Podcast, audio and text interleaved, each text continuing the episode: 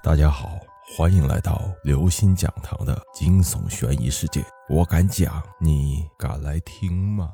恐怖故事：厕所里的老婆婆。许多学校多是乱葬岗或刑场的后身，所以会有许多恐怖的传闻流传在师生之间。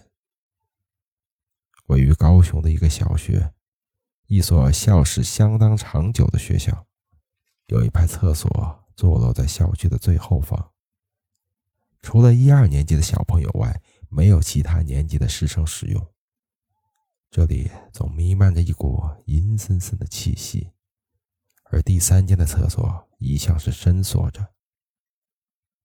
一天午时，一个高年级的男生急着上大号，正好每间厕所都有人，他实在忍不住了，就用力拉开第三间的门。说也奇怪。平时怎样拉也拉不开的门，但在今日拉开了。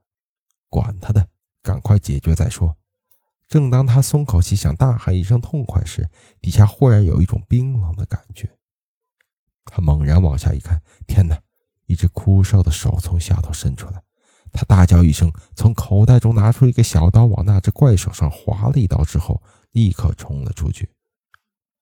自此以后。他再也不敢踏入那间厕所一步。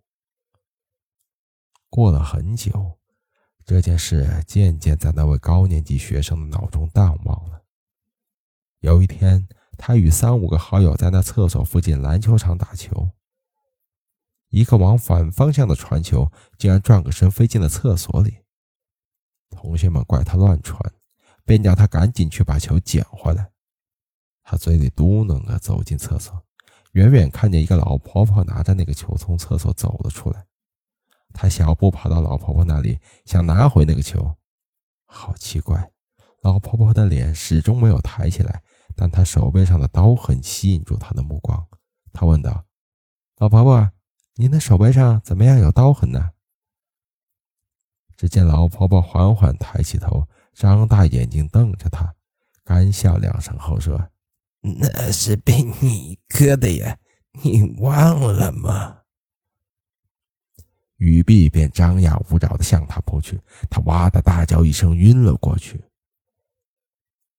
据说那位高年级的同学经过这么一下之后，变得有点痴呆，而那一排厕所不久之后也拆除了。